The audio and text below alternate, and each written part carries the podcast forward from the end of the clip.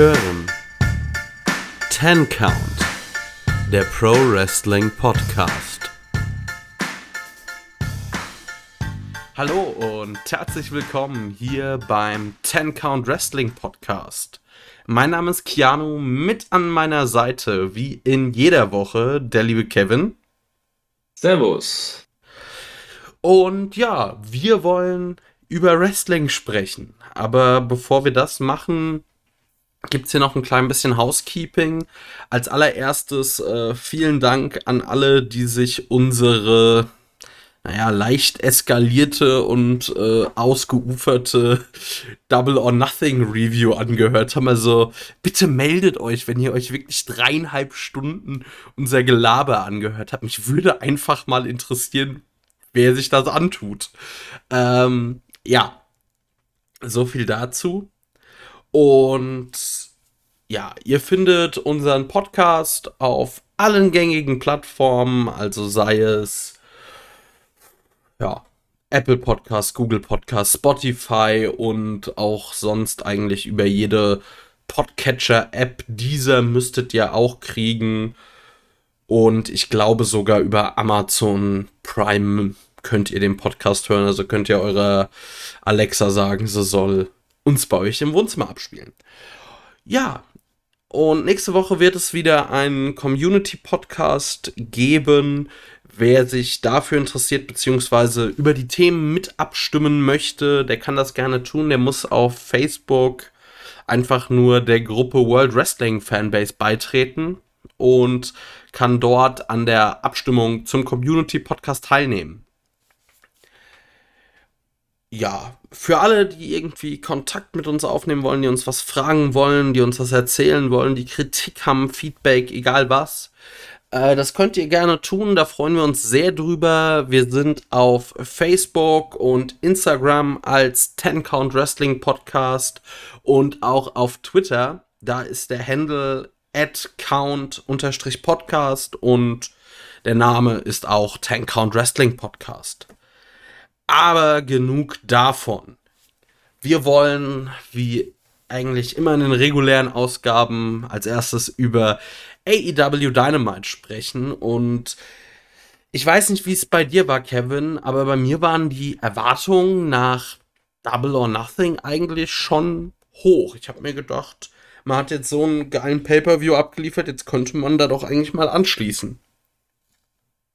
Ich glaube, bei unsere Erwartungen waren halt da ein bisschen unterschiedlich. Das liegt aber wahrscheinlich auch daran, dass du den Pay-per-View generell noch mehr gefeiert hast als ich. Ich fand ihn gut.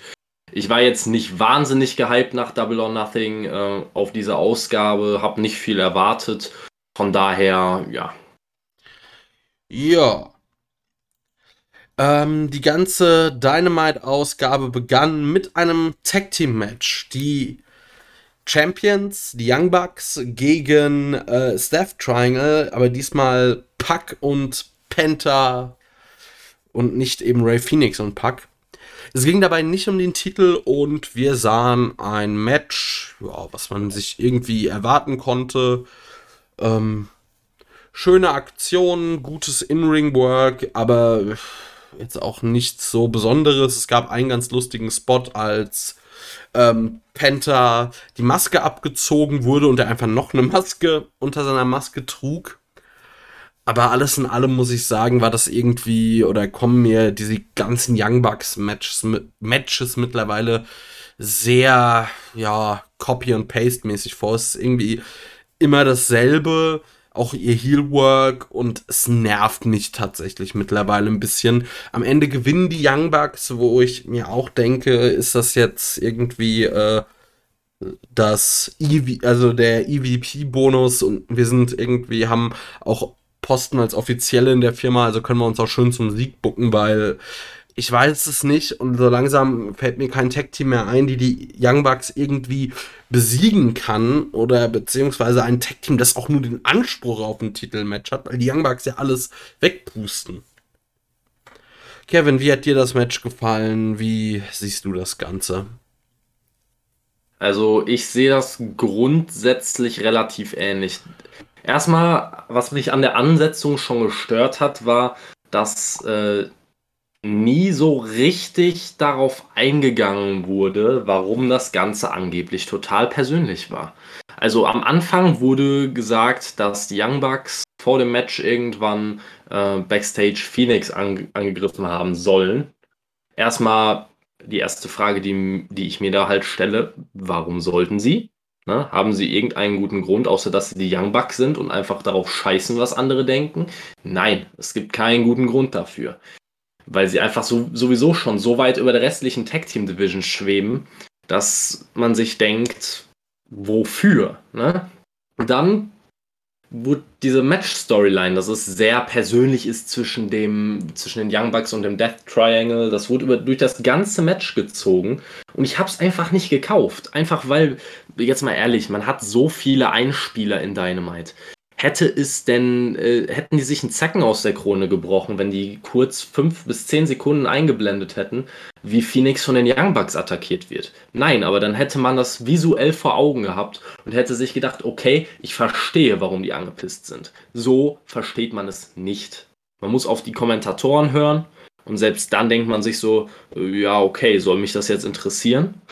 Dann das Match an sich, du sagst, es war ein gutes Match. Also jetzt mal ehrlich, es war ein gutes Match. Äh, äh, was mich weniger, also ich muss auch sagen, es hat mir, hat mich auch unterhalten, auch wenn es natürlich wieder typisches Young Bucks Wrestling war, alles sehr, ja, wie soll man sagen, choreografiert, alles sehr durchchoreografiert, genau stimmig auf den Punkt. Ne? Manche stehen drauf, manche eher weniger. Ich finde es nicht schlimm. Mich hat es gut unterhalten. Äh, dieses ganze Heelwork war mir ein bisschen drüber, aber ich kann damit leben. Nur an einer bestimmten Stelle hat es mich ehrlich gesagt echt gestört. Ähm, da hat, glaube ich, äh, Nick Jackson hat, ich glaube, Penta draußen festgehalten. Ich bin mir aber nicht ganz sicher. Und äh, Matt Jackson hat angedeutet, dass er einen Topi Suicida zeigen wollte, ist dann aber auf der anderen Seite einfach unterm untersten Ringseil her um den Ring gelaufen, quasi eine Ehrenrunde und hat dann, äh, glaube ich, Penta einen Clothesline verpasst. Sah, da sahen einfach die Gegner wieder unnötig dumm aus und ich finde auch sowas kann man, kann man gegen, einen, gegen ein Tag-Team machen, das noch nicht so etabliert ist aber gegen das Death Triangle, die ja schon als Einzelwrestler einfach ernstzunehmende Worker sind, finde ich das extrem scheiße. Einfach scheiße, unnötig, es bringt niemandem was. Die Bugs haben eh schon genug Heat, die brauchen das nicht. Aber dadurch sieht das Death Triangle einfach ultimativ schwach und scheiße aus. Durch dieses gesamte Match, es zieht sich so durch, es hat am Ende gefühlt niemandem was gebracht, weil die Bugs, wie ich schon gesagt habe und wie du auch vorher gesagt hast, haben schon so weit über allem anderen geschwebt. Die brauchten diesen Sieg nicht. Warum musste man sich diese Match-Storyline aus dem, pardon, wenn ich das sage, aber aus dem Arsch ziehen, wenn man äh, am Ende keinen praktischen Nutzen davon hat? Und äh, das Einzige, was mir wirklich positiv in Erinnerung geblieben ist, ist das, was vor dem Match passiert ist, weil ich fand es gut, wie man Frankie Kazarian eingebaut hat. Frankie Kazarians ganzes Elite Hunter Gimmick, irgendwie äh, hat es was, finde ich. Es passt irgendwie gut. Vor allem deswegen gut, weil es immer dazu genutzt werden kann, dass ein bis zwei Leute, die sonst noch zusätzlich am Ring stehen würden und das Ganze nur noch eintöniger und langweiliger machen würden, ähm, irgendwie vom Ring entfernt werden. Ja. ja. Zu dem ganzen, zu dem, zum Finish noch kurz und dann bin ich auch schon eigentlich durch. Ähm, ich habe das Finish einfach, ich fand das Finish komplett scheiße. Also erstmal Punkt 1, warum muss Pack den Pin einstecken? Also klar, jetzt kann man sagen, Penta hätte es genauso sehr geschadet, aber ich finde nicht, weil Penta einfach nicht so stark aufgebaut ist wie Pack.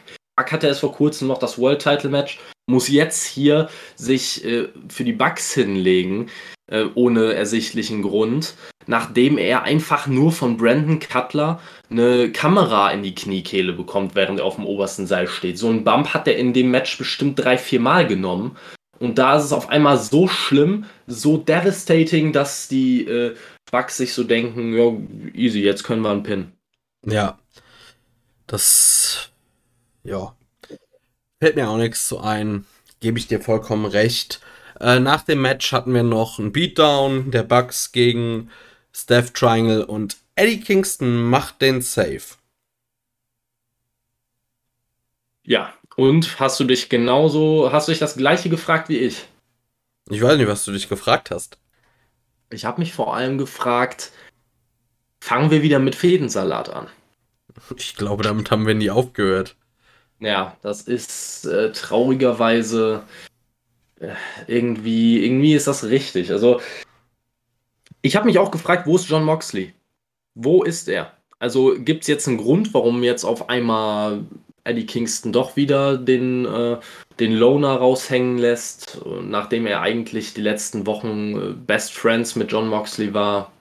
Wird, also ich habe es nicht mitbekommen, dass es erklärt wurde. Vielleicht habe ich irgendwas verpasst, aber es machte eigentlich für mich überhaupt keinen Sinn. Ich hatte die ganze Zeit ein bisschen auf die auf, die, auf den Entrance-Tunnel geschielt und darauf gehofft, dass während die Bugs da in die Richtung gehen, dass dann wenigstens Moxley da steht, damit es irgendwie Sinn macht, dass Kingston rauskommt.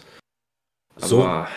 so wie ich das verstanden habe, äh, vielleicht irre ich mich da auch, dann können uns da gerne Hörer darauf hinweisen. So wie ich das verstanden habe, ist Moxley quasi nicht da, weil ihm die vier BTE-Trigger komplett kaputt gemacht haben, weil wir wissen, ungefähr ein BTE-Trigger ist wie 20 Neonröhren, die auf deinem Kopf zerschlagen werden. Ja, also ich bin sprachlos. An dieser Stelle bin ich ein bisschen, ich bin gerade überfordert mit dieser Logik.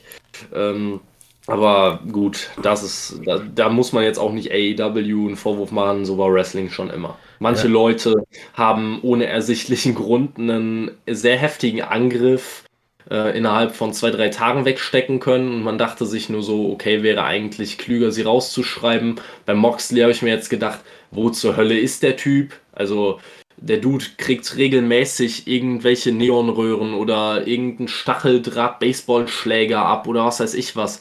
Und nach vier BTE-Triggern denkt er sich so, nee, weiße, ich bleib zu Hause und kauer mich in meine Hab mich Liebdecke. Also, keine Ahnung. Ja, vielleicht hat auch äh, René Paquette gesagt, nee, äh, jetzt musst du mir erstmal mit den Möbeln für das Kinderzimmer helfen und danach darfst du dich jetzt wieder prügeln gehen, vor allem weil ja noch äh, da irgendwie Nick Gage in Warteposition ist. Aber das, das ist ein Thema für wann anders. Äh, als nächstes hatten wir Tony Schiavone, der Mark Henry vorstellt. Und mir ist als erstes aufgefallen, hat Mark Henry keinen, gar keinen Song, haben sie gar nichts führen, augenscheinlich. Äh, ja, ja, nö, haben sie nicht. Ähm, ja, dann dieses Tony Schiavone Interview mit Mark Henry. Muss man dazu was sagen, Kevin? Äh, zu dem Inhalt vielleicht, gerade weil Shivani dann noch Mark Henry gefragt hatte, ob er denn äh, nochmal in den Ring steigen möchte. Die Fans waren aus welchem Grund auch immer total hyped da drauf und wollten unbedingt, dass äh, Mark Henry noch ein Match bestreitet. Ich habe meine Meinung dazu ja, glaube ich, bei äh, der Double or Nothing Review schon deutlich gesagt. Ich brauche Mark Henry im Ring nicht. Ich brauche ihn aber auch nicht als Kommentator. Ich wäre eigentlich ganz glücklich, wenn er einfach Backstage bleibt und äh, Match-Producer wird oder weiß ich nicht, irgendwie den einfach hilft, vielleicht auch mal zu verstehen, wie Big Man gebuckt werden sollten. Äh, sowas, da, dafür ist er mit Sicherheit zu gebrauchen, aber ich brauche jetzt nicht noch äh, Mark Henry, genauso wie jeder andere Ü45 Ex-WWE-Wrestler, der irgendwie als Trainer unter Vertrag genommen wird, mit einem letzten Run äh, auf, äh, auf das äh, AEW Gold oder so. Ja. Danach oder währenddessen hörten wir auf einmal die zarteste und lieblichste Stimme, die die Welt hier hervorgebracht hat, nämlich Vicky Guerrero. Äh, es klingt ungefähr, glaube ich, so, wie wenn du wenn du halt äh, eine Flex auf Granit hältst. So ungefähr. Das ist die Tonlage. Und ja, die schreit irgendwie ein paar Mal Excuse me und äh, dann hat ein großes Announcement und irgendwie, dass ein, großes, ein großer Star kommt und irgendwie das Publikum hat es ignoriert und ja, es kommt Andrade raus und es gibt so einen, ja, irgendwie verhaltenen Pop, aber auch da wieder keine Musik. Kein, äh, nichts auf dem Bildschirm, überhaupt nichts, wo man, womit man das hätte einläuten können. Einfach so, Andrade kommt raus. Die Fans brauchen ein bisschen, bis sie es überhaupt raffen. Und ja, dann sagt Andrade so, oh, ich bin das Face der Latinos, äh, jetzt zu AW gekommen, um das Gesicht von AW zu werden. Und das war's. So prinzipiell, auf dem Papier ist das ein Segment, was so einfach ist, gut zu machen. Vicky Guerrero kommt raus, schreit ein paar Mal von mir aus rum, zieht sich ein bisschen Cheap Heat, aber muss dann es hinbekommen, dass sie die Aufmerksamkeit des Publikums hat. Und dafür hatte sie scheinbar überhaupt kein Gespür, weil das Publikum irgendwie überall war, nur nicht darauf konzentriert, was irgendwie im Ring und auf der Stage passiert. Und so, ja, war eigentlich dieser große Pop, den Andrade verdient hätte, ist komplett untergegangen. Ja, aber ich sage auch ganz ehrlich, kann man das der Crowd verübeln? Ne? Also es war A komplett komisch zusammengestellt. Also Vicky Guerrero kommt quasi raus und Mark Henry und Tony Schiavone, gerade Tony Schiavone, der sich eigentlich nie von irgendwem was sagen lässt, der eigentlich immer die größte Fresse von allen Offiziellen hat, die da rumlaufen und immer Kontra gibt. Ja, der zieht sich zurück und geht aus dem Ring auf Nachfrage. Genau das gleiche mit Mark Henry. Die hatten beide äh, Angst um ihr Gehör.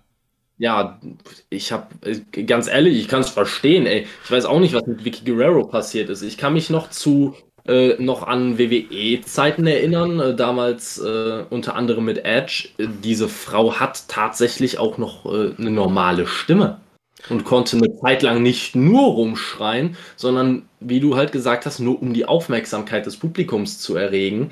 Ähm, ich weiß nicht, ob sie dann in der Zwischenzeit zwischen WWE und AEW in den Stimmbruch gekommen ist, aber irgendwas ist da auf jeden Fall äh, schief gelaufen und es war einfach nur ultimativ cringe.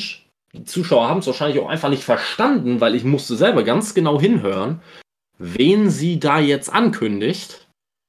Ne? Also das war so ultimativ schlecht gemacht und ich glaube auch, äh, wenn Vicky, Vicky so weitermacht, ist sie einfach miscast als, äh, als Andrades Manager. Obwohl ja klar ist, dass Andrade einen Manager braucht.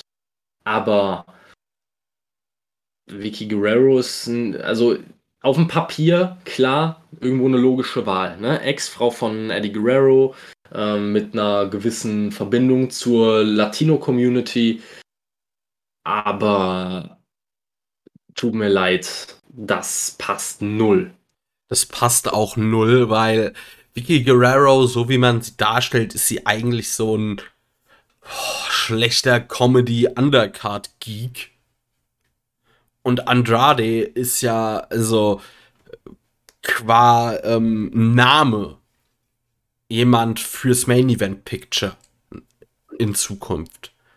Also, ich weiß auch nicht, was man sich dabei gedacht hat. Also, es gibt doch wohl noch mehr Leute, die äh, sie müssen ja nicht mal zwingend Spanisch können oder zumindest, also klar würde das vom Gimmick her und so weiter passen, aber du hast doch irgendjemanden und sonst stell halt jemanden ein und wenn es kein und wenn es niemand ist, den man bisher kennt, es kann ja auch einfach irgendein also ich sag mal, irgendein mittelklassiger Theaterschauspieler hat bessere Promo-Skills als Vicky Guerrero. Ja, das, das wäre in der Theorie so einfach, aber man sieht doch an diesem gesamten, an diesem gesamten Segment einfach, dass in der Theorie einfach nicht bedeutet, dass AEW es auch richtig macht. Ne? Aber wir kommen ja allein, wir haben jetzt so viel über Wiki und alles gesprochen, dass wir vollkommen äh, das ein bisschen hinten angestellt haben. Du hast es zwar schon erwähnt, aber sie haben es einfach nicht hinbekommen, zum ersten Auftritt eines großen Namens einen Themesong an den Start zu bringen.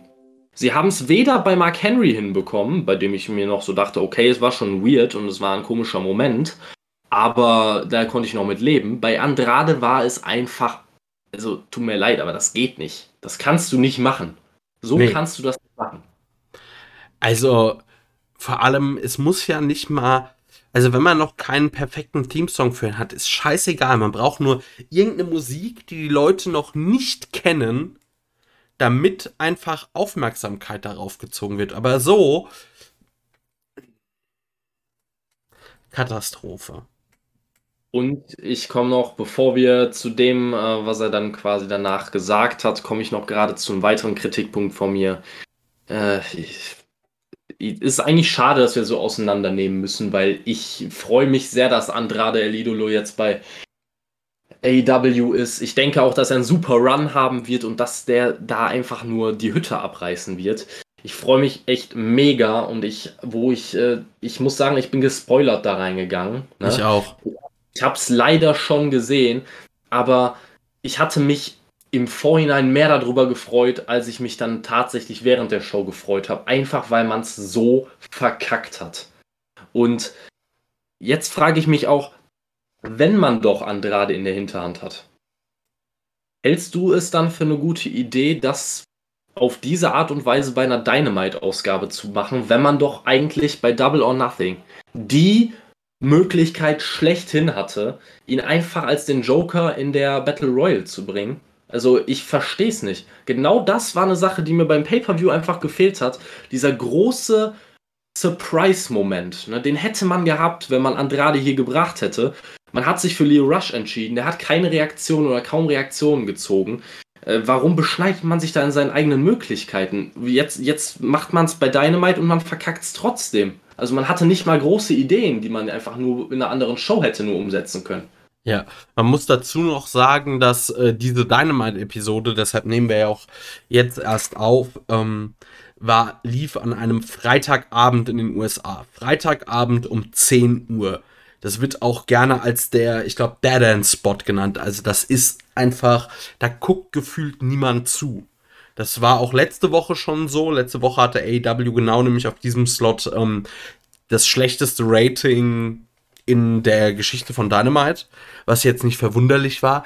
Aber dann nimmst du da, feuerst du ohne Vorankündigung oder irgendwas, feuerst du Andrade raus es ist mir nicht ersichtlich. Also man hätte doch, vor allem, man präsentiert Mark Henry bei Double or Nothing und Andrade verheizt man quasi in der Weekly ganz dumm.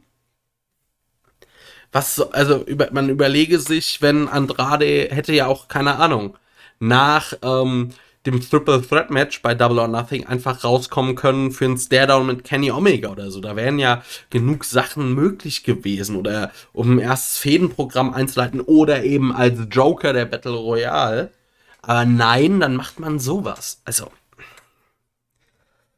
Es ist wirklich. Es ist wirklich, Sekunde, es ist wirklich schade, weil ähm, das klingt jetzt auch so negativ. Man muss ja einfach mal sagen, dass Andrade ein super Ding ist. Also das ist eine der besten Personalentscheidungen von AEW seit, keine Ahnung, seit langem. Also das ist halt mal wirklich eine Verpflichtung, die, ähm, wenn du den Mann hältst, kann der dir für die nächsten zehn Jahre also deine Division mittragen, weil äh, in-ring-mäßig müssen wir ja über Andrade nicht sprechen. Ja, nee, auf gar keinen Fall. Also da muss man nicht drüber streiten. Dieser Mann ist eine super Verpflichtung ich finde es auch interessant einfach, dass Mark Henry, der ja auch, äh, der dann diesen großen Spot quasi beim Pay-Per-View bekommen hat, wurde aber beim Pay-Per-View jetzt nicht noch wer weiß wie angepriesen. Da wurde einfach nur gesagt, hier ist ein, jemand, der halt schon im Wrestling-Business viel erfahren hat und so weiter. Ne? Da wurde jetzt nicht irgendwie gesagt, ja, war schon World Champion oder was weiß ich was. Ne? Das wurde einfach alles unter den Teppich gekehrt. Er hat aber den großen Spot bekommen. Jetzt kriegt Andrade so einen absoluten Scheißspot und Excalibur versucht einfach auf Krampf noch irgendwie zu retten und zu sagen, wie, was für eine große Nummer Andrade doch ich doch ist. Also da wurde dann gesagt, dass er gefühlt jeden Titel bei CMLL gewonnen hat, dass er ehemaliger IWGP Heavy, äh, nicht Heavyweight, äh, Intercontinental Champion äh, ist und und und. Ne? Also äh, irgendwie eine ganz komi ein ganz komischer Gegensatz einfach, der einfach nicht zusammenpasst. Ja. Weiß ich auch nicht, was man sich dabei gedacht hat. Es nervt mich, weil es wirklich schade ist, ähm, weil wir mal wieder einen großen Moment hätten haben können und am Ende ist es Perlen vor die Säue. Ja. Ja. Was ja. soll man dazu sagen? Gehen wir weiter. Das, vielleicht hat ja das nächste Match unsere Laune gerettet. Wir hatten QT Marshall und Anthony Gogo gegen Cody Rhodes und Lee Johnson. Und ich will gar nicht groß über das Match reden. Am Ende kann QT Marshall Cody Rhodes pinnen. Wo ich mir auch denke, also erstmal hat mich die Ansetzung schon abgefuckt, weil Cody hat ja beide schon besiegt. So, und jetzt legt sich Cody tatsächlich hin. Aber für QT Marshall, der dann das Cover einsteckt, ja, Anthony Gogo hat dann irgendwie unfair den, äh, also einen K.O.-Punch durchgesetzt, durchgezogen. Wo ich mir auch denke, weißt du, anstatt dass man einfach bei Double or Nothing hätte man a Go-Go clean einfach Cody besiegen lassen können und hätte direkt jemanden richtig aufgebaut, richtig Momentum gegeben. Und so hat man sich einfach nur eine Möglichkeit gesucht, diese Fehde irgendwie leicht weiter na, simmern zu lassen, aber dass Cody möglichst wenig Schaden davon trägt. Klar muss man gucken, dass man seine Worker schützt, aber jetzt mal ganz ehrlich, Cody, der gewinnt doch gefühlt alles und immer. Und das ist ja auch okay für einen großen Star. Aber das war einfach nur richtig dumm, Potenzial ohne Ende verschenkt und von dem Sieg profitiert niemand. Weil QT Marshall, ganz ehrlich, den sollte man dafür einsetzen, irgendwie junge Talente overzubringen. Das versucht er auch. Aber mit dem Booking ist das nix. Also, die ganze Fehde ist nix. Nee. Also, man muss es einfach mal auf den Punkt bringen. Das, das, man kann jetzt sagen, hier bestimmte Aspekte des Bookings haben mir nicht gefallen. Ich kann einfach wenn ich es auf den Punkt bringe, sagen, diese gesamte Fehde ist ein riesiger Fehler. Einfach ein riesiger Fehler. Ähm, alleine schon, es hilft ja jetzt nicht mal QT Marshall oder Anthony Ogogo, nicht nur deswegen nicht, weil Anthony Ogogo und äh, QT Marshall schon gegen Cody verloren haben, sondern sie haben hier zwar gewonnen, aber mal wieder nicht clean. Weil sie haben, äh, sie haben das Match ja erst gewonnen, nachdem Aaron Solo eingegriffen hat. Vorher sah es definitiv nicht danach aus und größte Teile des Matches hat Cody halt absolut dominiert, was ja auch, wie gesagt, es ist absolut in Ordnung. Aber wofür diese Ansetzung? Diese Ansetzung war unnötig, wie du schon gesagt hast. Man wollte einfach, man brauchte irgendeinen Tag Team Partner für Cody Rhodes. Also hat man Lee Johnson genommen, weil dem tut eine Niederlage auch nicht weh. Ne? Das ist einfach, es ist einfach ein großer also wirklich, wir, wir haben schon mal öfter äh, außerhalb der Aufnahmen darüber gesprochen, ob wir nicht Bullshit-Booking äh, Bingo einführen wollen. Also wenn wir diese Fehde da rein integrieren würden, dann hätten wir aber in einer Woche locker Bingo. Und zwar alle beide. Wir könnten das mit einem Trinkspiel äh, verbinden, dann hier beim Podcast. Dann kriegen die Hörer Spaß. Aber klar, äh, ja, mal gucken. Es ist auf jeden Fall das kannst du eigentlich nur mit Alkohol aushalten, diese, diese gesamte Fehde. Also ich bin, ich sag's eigentlich jede Woche, aber langsam kann ich es auch selber nicht mehr sagen, ohne dass ich mich ein bisschen dafür schäme. Ich bin ein riesen Cody-Fan, aber hört bitte einfach auf. Hört auf, diese Fehde ist tot. Jeder einzelne in dieser Fehde wurde an irgendeinem Punkt so weit runtergezogen, dass keinerlei Momentum mehr vorhanden ist. Bei niemandem bei keinem. Selbst Cody hat kein wahnsinniges Momentum mehr. Ja, also da, um da nochmal den Jens, äh, unseren Podcast-Gast aus der letzten äh, Episode zu zitieren, wenn man traumatisiert aus seiner letzten Arbeitsbeziehung rausgeht, sollte man sich professionelle Hilfe suchen und nicht eine Wrestling-Promotion gründen, nur um sich das Ego hochzubucken. Und das nervt mich auch massiv. Einfach. Weil das war so, ja, ich habe wirklich gehofft, dass man mit dieser ganzen äh, Fehde ein bisschen junges Talent overbringt. Ich war von Anfang an skeptisch. Mein Problem war eher, dass ich halt gedacht habe, Cutie Marshall irgendwie als Anführer einer Fraktion funktioniert nicht. Das war jetzt tatsächlich in dieser Fehde nicht mal das Problem, sondern das Problem war einfach, dass Cody ähm, ungefähr das mit der Factory macht, was John Cena mit dem Nexus gemacht hat. Ja, das kann man einfach so, kann man so auf den Punkt bringen. Ja. Aber wie gesagt, ich würde, ich würde da nochmal einhaken an der Stelle. Ich möchte auch nochmal ganz klar sagen, Cody hat seit Beginn von AEW definitiv nicht nur Leute begraben. Das ist nun mal so. Aber diese Fehde ist einfach ein großes Beispiel dafür, wie man es nicht machen sollte. Also ja. sie hilft keinem weiter. Vielleicht hilft sie in einer gewissen Art und Weise, hilft sie äh, Leuten wie ja, Anthony Ogogo oder äh, Aaron Solo, mitunter äh, mit Abstrichen auch QT Marshall oder Nick Camarado, die haben ja vorher kaum Screentime bekommen. Jetzt bekommen sie das wenigstens. Das kann man als kleinen Gewinn sehen, aber gerade Leute wie Ogogo oder wie, äh, wie Camarado haben so ein großes Potenzial, das in dieser Feder einfach nicht ausgeschöpft wird. Ich, also, ich weiß es nicht. Genau dieses gesamte Stable, uh, The Factory, kommt mir irgendwie auch einfach extrem billig konstruiert vor. Wenn du schon merkst, zu was für einem Theme-Song sie da äh, rauskommen, also das ist halt wirklich 0815 Wrestling-Theme aus, aus dem, äh, aus der, weiß ich nicht, aus der Aldi-Tüte gefühlt. Also, Immerhin, sie haben einen Theme-Song. Ja. Traurig an der Stelle. Ja. Gut lassen wir das. Als nächstes kamen wir schon meiner Meinung nach eigentlich mit zum besten Segment der Show. Mal wieder der Inner Circle. Ähm, die kamen raus. Äh, jeder hat auch mal wieder eine Promo gehalten. Sammy Guevara hat zum Beispiel äh, erzählt, wie er, dass er, also, wie er auf dem Schuppen seiner Ma oder auf dem Vordach äh, von seiner Mom stand äh, und ja, sie ihm gesagt hat, er soll da bitte runterkommen und er mit der äh, 630 Centen runtergesprungen ist. Ähm, ich fasse das jetzt einfach mal kurz zusammen, äh, dass eigentlich die Hauptstory ist, äh, so der Inner Circle ist noch nicht durch mit dem Pinnacle. So, äh, Santana und Ortiz haben gesagt, hier, FTA, ihr habt versucht, unsere Karrieren zu beenden wir kriegen euch. Ähm, Hager hat äh, mit hat Wardlow herausgefordert oder mehr oder weniger angekündigt, dass er mit Wardlow ein äh, Match, also einen MMA Cage Fight haben wird. Keine Ahnung, was das wird. Bin ich mal gespannt drauf. Äh, ja, zum Abschluss, also der letzte Teil der Promo war Jericho, der ja ein bisschen äh, ja, sich an MJF gewendet hat und gesagt hat, dass er eben noch nicht fertig ist, dass er äh, erst dann mit MJF fertig ist, wenn er das mit ihm gemacht hat, was MJF mit ihm machen wollte.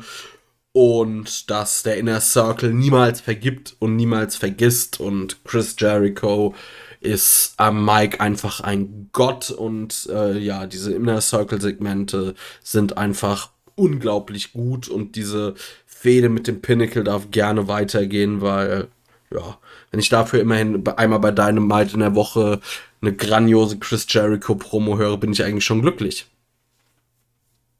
Ja, äh, ich muss sagen, mich hat, die, mich hat die Promo nicht so sehr gepackt. Ich fand sie natürlich noch immer unterm Strich in Ordnung. Also es war meiner Meinung nach eher, eher eine der durchschnittlichen Chris Jericho Promos. Da hatten wir in, der, in den letzten Wochen und Monaten waren wir da halt sehr, sehr verwöhnt. Also da haben wir quasi im Wochentakt äh, geniale Promos bekommen, die auch äh, in, in die Geschichte von AEW eingehen werden. Ja, also äh, ich grätsch da ja. kurz rein klar, diese Promo war jetzt nicht äh, auf dem Niveau wie manch andere, aber das ist so, als würde man vielleicht, keine Ahnung, jede CM Punk Promo an der Pipebomb messen. So, es war natürlich nicht die beste Promo, äh, CM Punk hier gehalten, die, die äh, Chris Jericho jemals gehalten hat und auch nicht im Ansatz die beste Promo dieser Feder, aber ich finde, sie war trotzdem, wenn ich mir so den Rest der Dynamite-Episode angucke, einfach mit das Beste der Show. Ja, ich glaube, ich hatte einfach ein Problem damit, dass Jericho wieder mal auf etwas rumreitet, was ich einfach nicht vergessen kann. Also viele Fans werden jetzt sagen, ach, ihr, ihr, fokussiert euch viel zu sehr auf Kleinigkeiten und äh, da muss man drüber hinwegsehen können, jetzt wo das schon mehrere Wochen her ist. Aber wir haben alle das Ende von Blood and Guts gesehen. Und da einfach wieder zu sagen, dass MJF ihn fast umgebracht hätte und dass es ja so knapp war und es wäre vorbei gewesen und äh, tut mir leid, aber da macht man sich doch einfach lächerlich. Jeder hat doch gesehen, wie das Ende war. Es war einfach schlecht gemacht. Es war offensichtlich, dass, äh, dass ja, die, äh, dass Jericho da auf dem Crashpad gefallen ist und dass das keine wirklichen Metallplatten waren oder so, auf die er gefallen ist. Und da jetzt immer wieder drauf rumzureiten, äh, ich weiß nicht, warum Jericho das unbedingt macht, weil bis zu dem Punkt fand ich die Promo auch gut, aber ab dem Teil konnte ich halt nur noch mit dem Kopf schütteln und er hat ja nicht aufgehört darüber zu reden. Also das einfach nur kurz zu erwähnen wäre ja schon wieder so ein Ding gewesen, wo ich mich darüber aufgeregt hätte. Aber da das lang und breit dazu treten, dass MJF doch der schlimmste Mensch der Welt ist, weil er ihn da auf seinen auf seinen Trampolin geschmissen hat, ey, meine Fresse. Ja. Das verstehe ich. So, er versucht es halt irgendwie storymäßig zu retten. Vielleicht für Leute, die Blood and Guts nicht geschaut haben, funktioniert's. Ich denke mir da auch immer nur so, oh, nicht drüber sprechen, Chris. Sprech über, also sprech über die ganzen anderen Segmente und Attacken vom Pinnacle. Das reicht doch. Lass ignorieren Blood and Guts einfach. Wäre so einfach gewesen, ne? Also ja. ich meine, es, es, man hätte diesen Teil einfach komplett aus der Promo rauslassen können dann wäre es noch immer keine überragende Promo gewesen, aber eine gute. Und ich hätte, mich, ich hätte nichts gehabt, was mich getriggert hätte während dieser Promo. So habe ich mir, mir, mir, die ganze Zeit so ein bisschen immer die Hände vor die Augen gehalten, weil ich mir so dachte, oh mein Gott, das ist gerade so unangenehm. Ja. Lass es aufhören. Mach, dass es aufhört. Ah. Ja. Als nächstes hatten wir deine absolute Lieblings, Lieblings, Lieblings äh, Fraktion bei All Elite. Und zwar hatten wir die Best Friends. Äh, ja, Ankündigung war so, oder Inhalt dieses Segments war so von wegen, ja, Kenny Omega hat geschummelt und wir sind hier noch nicht fertig. Ähm, Orange Cassidy, der sogar mal ernst spricht. Kevin, das darfst du kommentieren. Ja, fand ich nicht verkehrt. Kann man an der Stelle machen, hat mit, äh, hängt mit dem Ende von, äh, vom Match bei Double or Nothing zusammen. Man, man nimmt quasi die Story wieder auf, die es da halt nun mal gab, dass Orange Cassidy wirklich äh, Kenny Omega kurz vor einer Niederlage hatte. Und es war nun mal ja auch so, bis zu dem Punkt, wo Don Callis eingegriffen hat. Äh, von daher fand ich es hier absolut in Ordnung ich muss sagen, mir hätte es wahrscheinlich sogar besser gefallen, wenn äh, Orange Cassidy die Promo komplett alleine gehalten hätte und nicht noch äh, Chuck Taylor und, äh, und Trent. Ich, ich betone ihn extra mit einem Fragezeichen, weil das ist ja sein neuester Gag oder sein, eigentlich schon sein alter Gag. Ähm, ja, also da hätte ich jetzt nicht gebraucht. Ansonsten fand ich es gut, dass man die äh, Story aufgegriffen hat und Orange Cassidy, der ein bisschen wenig mehr von seinem Comedy-Gimmick weggehalten wird, gefällt mir besser als mit. Aber das wird den meisten anderen nicht so gehen. Ich glaube, die meisten werden auch damit leben können, dass wenn es ich meine, das hier ist eine ernste Fehde, da geht es um was Ernstes. Ich glaube, da können die Leute auch mit leben, dass äh, Orange Cassidy ein bisschen ernster wird. Ja, dann haben wir äh, Kenny Omega und Don Callis. Zumindest hatten wir mal wieder Alex Marvez, der aus dem Nichts kam, irgendwie da im Cutting Room.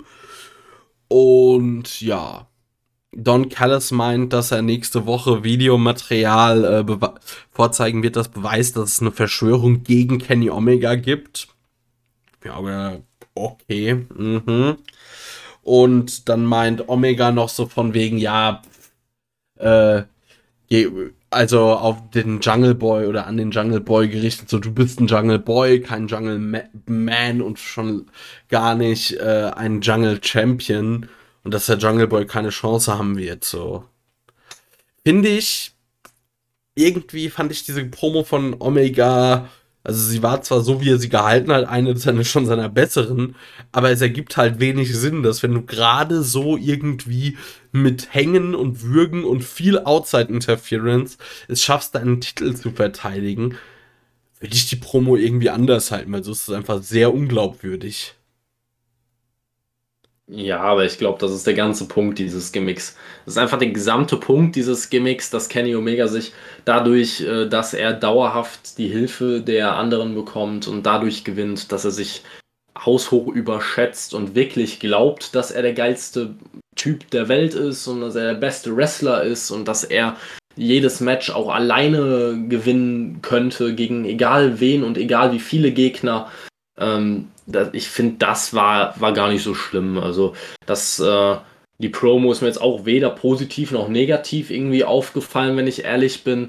Ähm, irgendwie fand ich es am Ende wieder ein bisschen lustig, wo dann äh, ähm, Don Callis äh, so ein bisschen die Hand von, äh, von Alex Marves genommen hat und mit ihm quasi den äh, Theme-Song des Jungle Boy so ein bisschen nachgegrüllt hat. Das war einfach wieder ein Alex Marves-Interview, wie ich es mir lobe. Also ja. komplett weird in einer Situation, die, die du dir eigentlich nicht ausdenken kannst. Ich hätte nächste und, Woche gern ein Alex Marvez Interview. Der Jungle Boy schlittert an der Liane, also schwingt an der Liane durch den Dschungel und auf einmal kommt so Alex Marvez auf der Liane nebenan und fragt ihn irgendwas. Aua. Aua. Ja, also. Ja. Das bitte. Also bitte sofort so umsetzen. Du musst, du musst das definitiv an den, vielleicht an den Instagram-Account äh, von irgendeinem irgendeinem Booker, irgendeinem Writer, vielleicht von Kenny Omega selber, der ja, der ja einfach so ein bisschen spezielle Booking-Ideen ja eh echt mag. Also an, an so einen weiterleiten. Ich, ich hätte da Spaß dran. Ja. Gut, als nächstes hatten wir den Jungle Boy und Christian Cage äh, gegen die Private Party. Äh, ja, weiß ich nicht, irgendwie jetzt auch kein Match, was einem lange in Erinnerung bleiben wird. Am Ende gewinnt oder holt der Jungle Boy äh, den Sieg gegen Mark Quinn mit dem Snare Trap. Also Mark Quinn gibt auf. Konnte man sich anschauen. War jetzt, ja, ich würde jetzt sagen, weder sonderlich gut noch sonderlich schlecht. Äh, ich finde, der Jungle Boy hat in letzter Zeit äh, ein bisschen Muckis aufgebaut. Das steht ihm ganz gut. Ich freue mich eigentlich immer, wenn der Jungle Boy TV-Zeit bekommt. Auch so kann ich da jetzt wenig drüber meckern.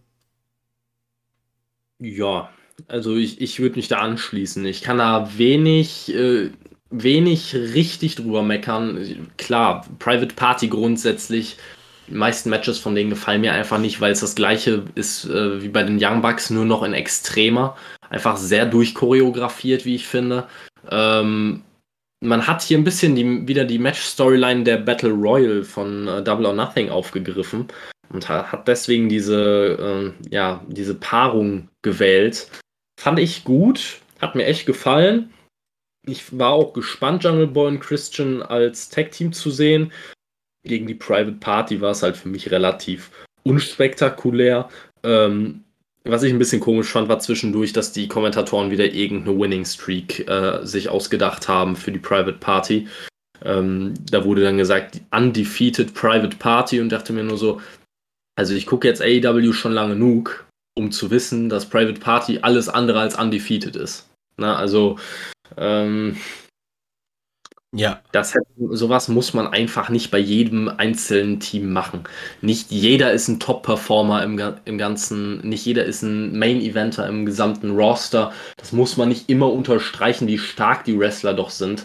Ähm, in manchen Fällen wirkt es einfach nur lächerlich. Manchmal macht es Sinn, klar, wenn man welche hat, wo vielleicht oder eine Paarung hat, wo vielleicht ein Team leicht überlegen ist und man das andere ein bisschen pushen möchte, um den Ausgang offener zu halten. Aber hier war es doch eigentlich eh klar, dass Private Party den Sieg nicht kriegt. Ja. Nach dem Match äh, wurde dann wohl die also wurde wohl eine Altherrenfeder aufgebaut. Äh, Matt Hardy verpasst Christian Cage einen Twist of Fate. Ja, ich muss sagen, also Christian Cage, das kann man sich ja im Ring durchaus anschauen. Bei Matt Hardy bin ich da immer so ein bisschen, ja, ja. Also ich weiß nicht, ob das die ideale Paarung für die beiden ist. Ähm, ja, Matt wird sich wieder mal hinlegen müssen, was auch gut ist an dieser Stelle. Ansonsten würde ich mit dem Teil gerne das machen, was ich auch mit der dann wahrscheinlich kommenden Fehde der beiden machen würde, nämlich einfach skippen. Ja.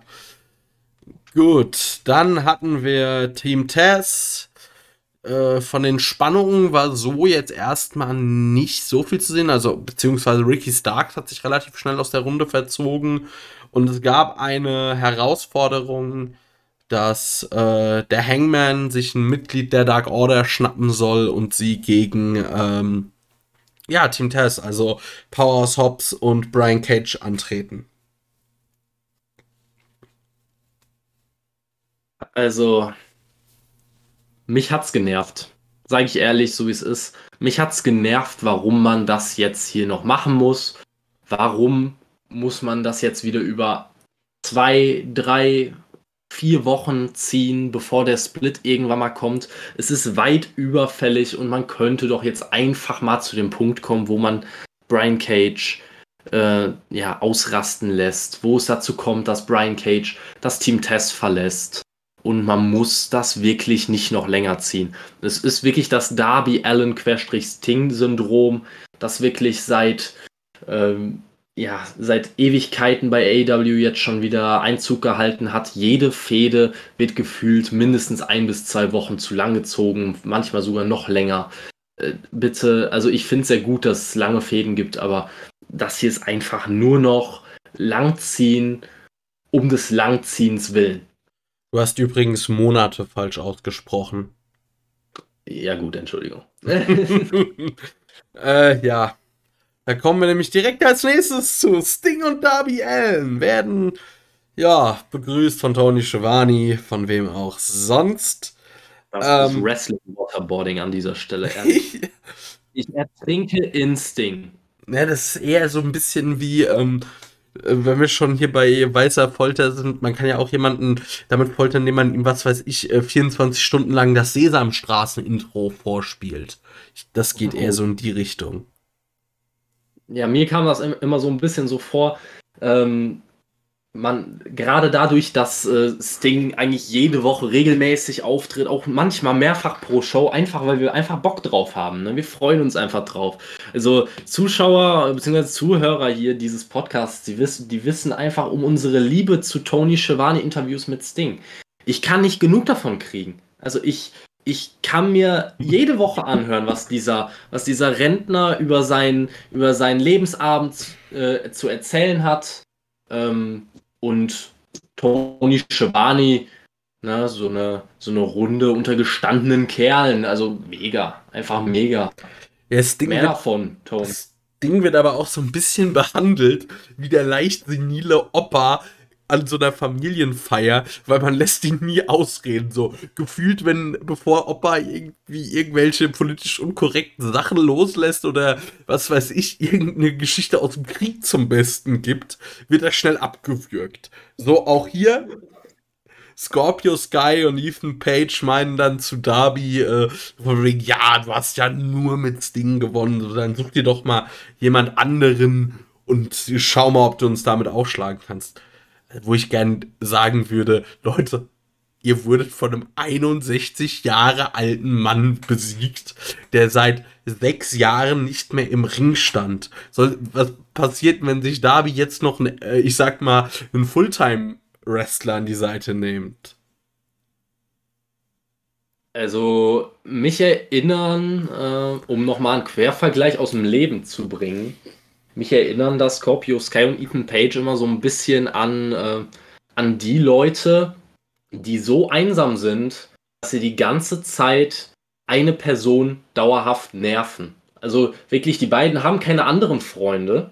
Deswegen nerven sie dauerhaft am laufenden Band Sting weiter.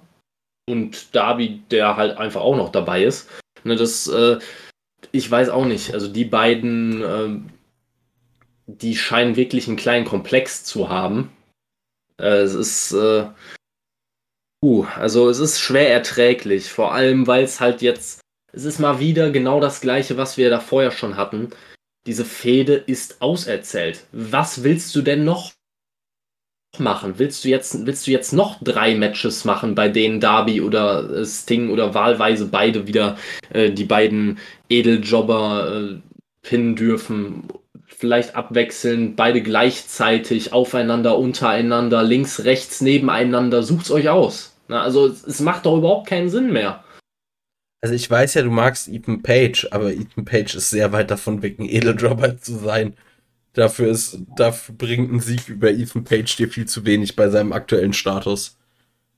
Ja, ich wollte die ganz, ich wollte die beiden halt ein bisschen schützen, aber es ist richtig. ja. Lassen wir das. Als ja, nächstes das. hatten wir die neue AEW Women's Championess. Dr. Britt Baker, die ihren Titelgewinn feiert und äh, ja, im Ring stand einmal das Who is Who der äh, ich verliere bei AEW Dark, außer vielleicht Nyla Rose, so als einzige. Äh, ja. Jack Evans durfte irgendwie aus äh, von der stillen Heat-Treppe auch wieder runter. Oh, ja, ja. Es gab Burger. Britt Baker meinte erst so, äh, ich habe hier für jeden Burger Coupons. Nee, kriegt er doch nicht, weil äh, die ähm, will, also die, die habe ich mir erarbeitet, die Coupons, die kriegt ihr nicht. Und das, Bit das Bittere ist halt, Britt Baker ist so over bei den Fans, dass sie selbst so eine Aktion, egal was sie macht, sie wird nicht wirklich ausgebuht. Ähm, also da sollte man schleunigst über einen Faceturn nachdenken, weil irgendwie funktioniert das mit Heal nicht. Äh, und dann sollten Tony, Shivani und äh, Rebel, Reba, mir doch egal, äh, wollten, da wollten sie lecker in so einen Burger beißen, aber Nyla Rose, die da die ganze Zeit stand und wirklich so geguckt hat, so nach dem Motto, warum bin ich hier? Also keine Ahnung. So guckt man, glaube ich, ungefähr, wenn man die Nacht bis um 4 Uhr morgens gesoffen hat und um 7 Uhr aufstehen muss, weil irgendwie man zur Kommunion des äh, Cousins dritten Grades muss, man, wo man die ganze Family nicht leiden kann, aber man halt so richtig bös verkartet sich dann irgendwo hinstellen muss. So hat Nyla Rose geguckt. Und als sie dann in ihre Burger beißen, kommt Nyla Rose und schlägt sie denen aus der Hand, wirft die Burger durch die Gegend, zerplatzt Luftballons und zieht kommentarlos ab. Fand ja, ich. Du bist nicht, wenn du hungrig bist, ne? Ja, fand ich aber ziemlich cool. Vor allem hat Nyla Rose ja tatsächlich, wie ich finde, sogar ein. Also das, da konnte man sich jetzt an dieses Women's äh, Eliminator Tournament erinnern. Weil da hat ja Nyla Rose Britt Baker besiegt. Also könnte man daraus so ein bisschen vielleicht die Legitimation für Nyla Rose und ein Titelmatch ziehen, aber alles in allem hätte man sich da auch was Besseres einladen, äh, einfallen lassen können. Weil was sollen die ganzen Jobber da im Ring? Ich verstehe es nicht. Ich glaube, man hat sich einfach die, weiß ich nicht, zehn ersten Heels genommen, die man irgendwo backstage gefunden hat, die jetzt nicht in der ersten Reihe stehen mussten, um Judas mitzusingen. Ähm, ich weiß es nicht. Also äh, dieses ganze Segment wurde nur davon getragen, wie over Britt Baker eigentlich ist, wo ich am Anfang noch ein bisschen überrascht war, weil als sie rauskam, gab es Buhrufe. Und dann, als sie angefangen hat mit der mit ihrer Promo, hat aber die ganze Crowd mitgemacht und hat DMD mitgechantet und es war irgendwie ein bisschen komisch, fand ich. Weil man hat gemerkt, sie war over, aber ich weiß nicht, ob die Crowd dann gedacht hat, sie ist ein Heel, wir müssen sie jetzt ausbuhen oder so. Äh, es ist irgendwie, äh, war es sehr, sehr eigenartig. Das mit den Burger-Coupons und so weiter. Ähm, ja, weiß nicht. Also war vielleicht für manchen Brüller, für mich war es jetzt gerade eher lustiger, als du äh, gesagt hast, so als äh, quasi Fazit dieses Segments. Ja, es gab Burger, ne? Das war nämlich auch schon eigentlich das meiste, was da passiert ist. Ja. Also, äh, ich weiß es nicht. Also, ich brauche auch, ehrlich gesagt, Britt Baker gegen Nyla Rose brauche ich nicht. Liegt daran, dass ich Nyla Rose nicht besonders mag, wenn ich ehrlich bin. Ähm, aber auch außerdem Heel versus Heel klappt das. Aber Keine Britt Ahnung. Baker ist ja eigentlich Face. Ist ja, ja, sie ist sehr over, das ist nun mal so. Ich weiß es nicht. Also da habe ich mich auf andere Fäden mehr gefreut. Äh, abwarten, wie es die nächsten Wochen weitergeht. Ähm, aber lass es einfach mal auf der Zunge zergehen, dass jetzt Nyla Rose und Andrade El Idolo die gleiche äh, Managerin haben. Ja. Gut. Als nächstes, äh, ja, hatten wir Eddie Kingston backstage, der interviewt werden soll. Puck und Penta kamen dazu, sagten ihm, hier misch dich nicht in unserem Kram ein. Kingston meinte, der Feind, mein Feind ist, ist mein Freund. Und damit hatten wir es. Äh, ja. Ja. Sollen wir direkt weitermachen, da willst du dazu was sagen? Nee, ich will dazu nichts sagen. Gut. Äh, wir hatten Red Velvet gegen äh, The Bunny. Ja, ja. Red Velvet wär, äh, hat sich fast das Genick gebrochen, weil Bunny sie beim äh, Suicide Dive nicht gefangen hat. Sechs Minuten. Red Velvet gewinnt, ohne sich den Hals gebrochen zu haben. Also fast nur das Bestmögliche, was man erwarten konnte. Also ich weiß nicht, wie man in sechseinhalb Minuten so viele Sachen unterbringen kann, wo man sich fast ernsthaft verletzen kann. Also wirklich, dieses Match war voll mit Spots, wo ich mir nur die Ende vor, den, vor die Augen geschlagen habe, weil ich mir gedacht habe, ach du Scheiße, gleich können die da mit einer Trage rauskommen und äh, Red Velvet irgendwo aufsammeln. Weil, also erstmal bei dem Suicide Dive, äh, klar kann man jetzt sagen, lag auch ein bisschen vielleicht, es lag ein bisschen an beiden. Red Velvet hat sich ein bisschen zu sehr überschlagen. Bunny, äh, The Bunny war ein bisschen, vielleicht ein bisschen zu weit vom Ring entfernt, um Red Velvet vernünftig zu fangen. Ist dann auch sehr früh zu Boden gegangen, wodurch Red, Vel Red Velvet da äh, sehr, sehr gefährlich gefallen ist. Also wirklich äußerst gefährlich. Dann gab es noch einen Spot, wo ähm, glaube ich, Red Velvet ähm, auf dem Seil stand und dabei gab es so eine Art Superkick von The Bunny gegen, äh, gegen das Bein von Red Velvet, wo es ganz komisch weggeknickt ist. Und ich echt für einen Moment dachte, okay, jetzt gleich kannst du sie einsammeln und dann kannst du sie direkt ins Krankenhaus zur Knie-OP bringen. Ähm, und dann hat, glaube ich, Bunny noch einmal irgendein, ich glaube, es war irgendein äh, Kick in den Bauch von Red Velvet, der für mich so stiff aussah, dass der eigentlich nicht safe gewesen sein kann. Also es ist ganz komisch. The Bunny war auf einer ganz komischen Schiene unterwegs in diesem Match. Und ich mag sie ja eigentlich, aber das Match war schon wirklich vergessenswürdig. Also ja, ich finde auch, der Bunny sollte einfach das Wrestling sein lassen. Also, die finde ich so mit Butcher und The Blade, finde ich das eine coole Combo. Aber ich brauche die echt nicht im Ring. Also Red Velvet, die ist mir vorher eigentlich nie als irgendwie besonders sloppy oder äh, sehr botchlastig aufgefallen. Aber in, also in dem Match, das war dann vielleicht auch die Combo. Also wirklich äh, bei dem Suicide Dive Glück gehabt. Und so Sachen sehen wir irgendwie, also gerade Suicide Dives, vielleicht müsste man da mal einen Workshop für alle machen, Suicide Dives richtig machen, weil du siehst so oft Videos auch von Dark und Dark Elevation, wo sich Leute wirklich immer beinahe das äh, Genick brechen, weil sie einen äh, Suicide Dive zeigen und nicht, weil äh, der Suicide Dive irgendwie gut gesellt ist und halt wirklich gefährlich aussieht. Nein, weil die Leute einfach nicht richtig gefangen werden und irgendwie halt auf ihrem Kopf landen. Ja, eben. Und ich muss auch wirklich am Ende sagen, ich war glücklich, dass dieses Match nach sechseinhalb Minuten vorbei war. Äh, jetzt muss man natürlich wieder mal sagen, wir haben darüber gesprochen äh, bei der Double or Nothing Review, dass wir uns eigentlich erhofft hatten, dass die Frauen mal mehr Matchzeit vielleicht auch bekommen bei Dynamite, auch in reg gewisser Regelmäßigkeit. Wir hatten zwei ähm, Segmente, das ist schon eins ja, mehr als sonst. Das ist richtig. Wir hatten zwei Segmente. Wir hatten allerdings nur ein Match äh, mit sechseinhalb Minuten Laufzeit. Ne? Währenddessen hat halt auch Private Party über elf bekommen. Ne? Also, das ist halt äh, fragwürdig, aber bei diesem Match, bei dieser Paarung für alle Beteiligten das Bessere gewesen, weil ich glaube, sonst wäre Red Velvet wahrscheinlich jetzt schon nicht mehr unter uns, wenn man der noch zwei bis drei Minuten mit The Bunny gegeben hätte. Ja. Als nächstes sahen wir Backstage die Dark Order, die den Geburtstag von John Silver gefeiert haben. Und äh, Johnny Hungy meinte, er hätte von Tony Khan ein Match um den TNT-Titel angeboten bekommen. Da er aber noch nicht, äh, noch keine Ringfreigabe hat, darf oder kriegt Evil Uno den Spot. Äh, Evil Uno hat sich sogar noch irgendwie darüber gefreut, wo ich mir gedacht habe, du bist aber hast ja noch gute Laune dafür, dass du nächste Woche von Miro gefressen wirst.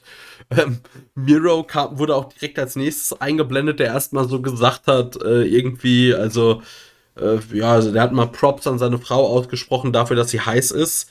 Wo ich mir auch noch gedacht habe, bitte, bitte, bitte nicht. Bitte lass, ich will sie nicht sehen. Ich will sie nicht bei AEW sehen. Da kommen wir aber später noch zu. Und dann sagte er so nach dem Motto, äh, ja, also mit mir sollte man nur in den Ring steigen, wenn man sich sicher ist, dass man das überleben kann. Ja. Ja, äh, also die, erstmal die Paarung ist mal wieder aus der Kategorie Dinge, die niemals, jemals in der Geschichte der Menschheit irgendjemand auch nur im entferntesten gebraucht hat. Ja. Also wirklich, niemand braucht diese Paarung. Niemand. Nicht mal Evil Uno selber braucht diese Paarung. Niemand. Ja, gib Evil Uno halt ein Tag Team Match zusammen mit Stu Grayson, da können die richtig geil abliefern, aber so braucht das halt echt kein Mensch.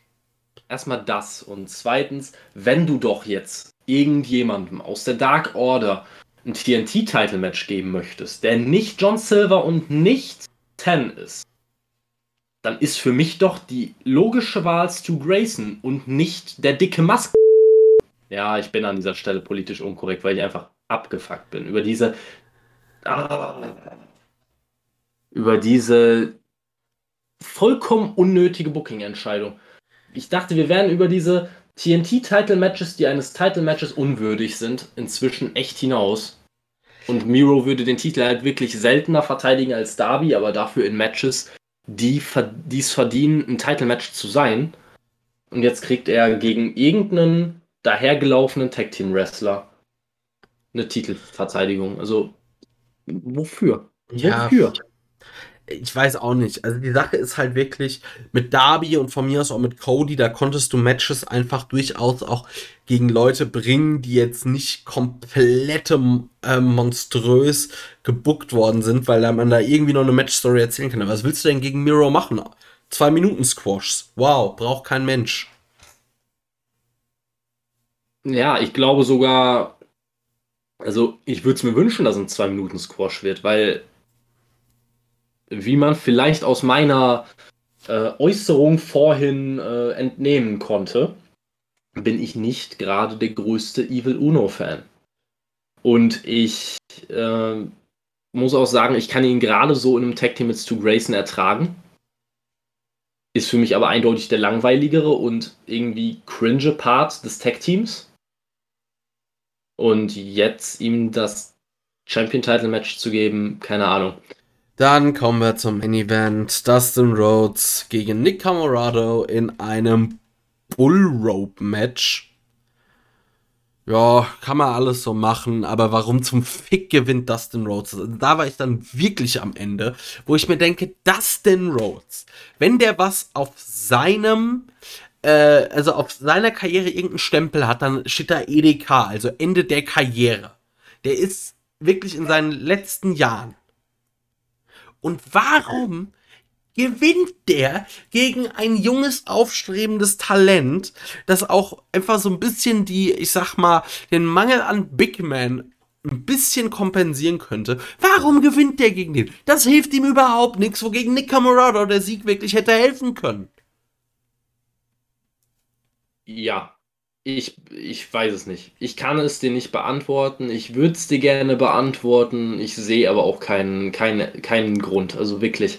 Ich fand es auch schon komisch, äh, dass ähm, Nick Camerado einmal aus dem Finisher, ich glaube Final Reckoning äh, wird der ja genannt, von äh, Dustin Rhodes ausgekickt ist äh, bei 1. Und das schon, als das Match relativ weit fort, fortgeschritten war. Ähm, warum auch immer man das dann halt am Ende auf diese Art und Weise machen muss. Das wäre doch die perfekte Match-Storyline gewesen, dass er dann bei 1 rauskommt und danach einfach nur noch komplett wild Dustin Rhodes auseinander nimmt.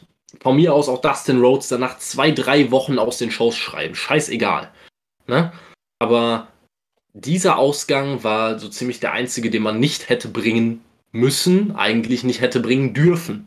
Also es war, ich fand auch gen generell, das Match hat nicht funktioniert. Das Bull Rope Match ist erstmal generell nicht meine Lieblingsmatchart. Mag an meinem persönlichen Geschmack liegen. Aber jetzt mal im Ernst, äh, das ganze Match war einfach nur komisch. Die zwei Drittel der Zeit wurden einfach nur irgendwelche Schläge am Boden gebracht, irgendwelche Schläge mit der, mit dieser äh, Kuhglocke. Ähm, ich gefühlt auch drei Viertel des Matches haben in der Picture-in-Picture äh, stattgefunden. Also eines Main Events unwürdig und ein eigentlich passender Abschluss zu einer eher enttäuschenden Dynamite-Ausgabe, die äh, selbst für meine geringen Erwartungen jetzt nicht besonders gut war. Und für eine, für eine Ausgabe nach einem Pay-Per-View, die dann auch noch besonders während der Show wurde immer wieder betont, wie toll Dynamite nach einem Pay-Per-View doch ist und wie viele Überraschungen das alles äh, ja, beinhaltet. Ja, Überraschungen gab's. Also mich hat's überrascht, dass Dustin Rhodes gegen Nick Camorado gewinnt. Mich hat's nur halt auch genauso sehr abgefuckt, wie es mich überrascht hat. Ja. Ja, ich weiß gar nicht, was man darüber sagen muss, soll, außer dass es eine Katastrophe war. Ich weiß es auch nicht. Man kann nur echt hoffen, dass äh, sich dass sich AEW da in den nächsten Wochen fängt, weil schon vor Double or Nothing war das eine Shitshow nach der anderen. Und es gab Ausnahmen, es gab mal eine Dynamite-Episode dazwischen, die echt gut war. Ähm, Double or Nothing selber war gut. Aber jetzt fängt es schon wieder so an und da, die müssen die Shows in den Griff kriegen. Das kann nicht sein. Ja.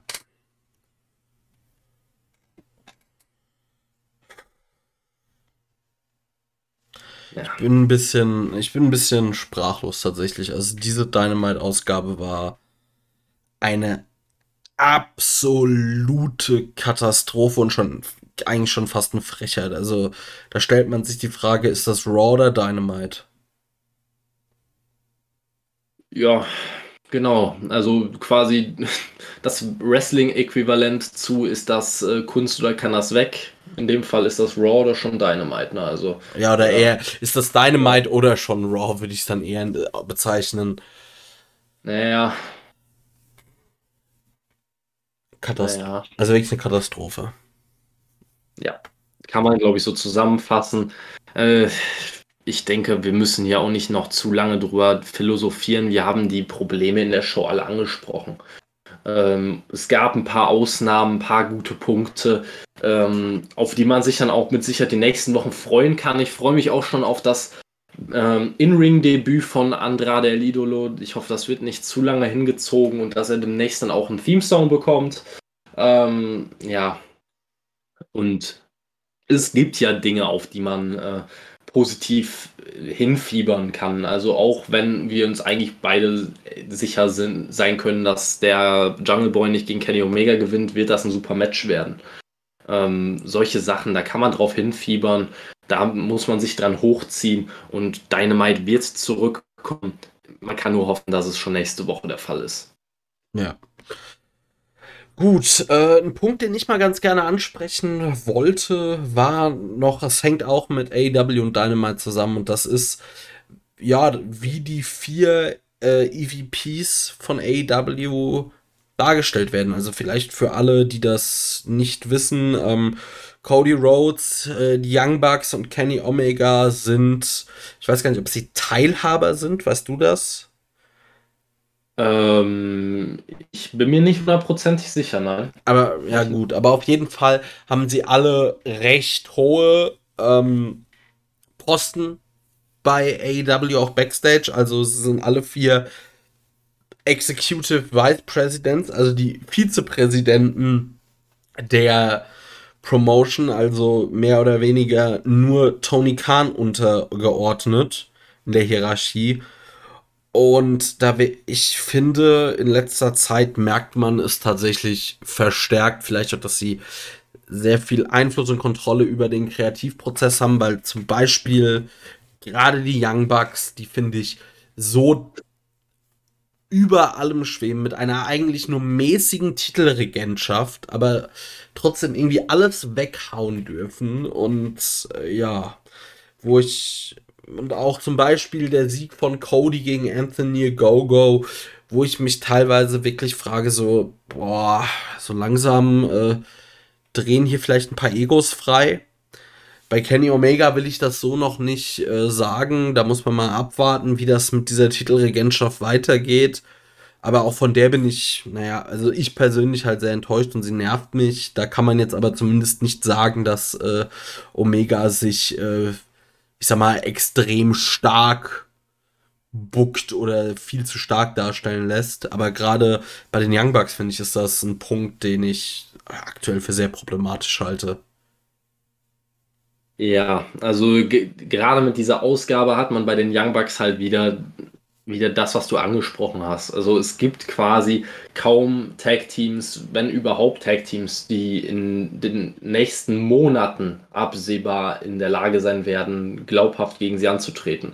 Also mir, fängt, mir fällt da jetzt, je länger ich drüber nachdenke, fällt mir eigentlich fast nur ein äh, Santana und Ortiz, die man nach einem nach der Pinnacle-Fehde, falls sie irgendwann mal abgeschlossen werden sollte, und das scheint ja jetzt sich wieder über Ewigkeiten zu ziehen, ähm, wenn sie dann noch immer so over sein sollten, wie der generelle Inner Circle generell over ist, ähm, dann kann ich mir vorstellen, dass die vielleicht eine Möglichkeit hätten, gegen die Young Bucks anzutreten. Aber ansonsten sehe ich auch kein Tech-Team, das da drankommen könnte. Und das ist halt schon problematisch, wenn du an dem Punkt bist, wo du dir denkst, vor jedem Match eigentlich denkst, die werden doch glaubhaft nicht gewinnen.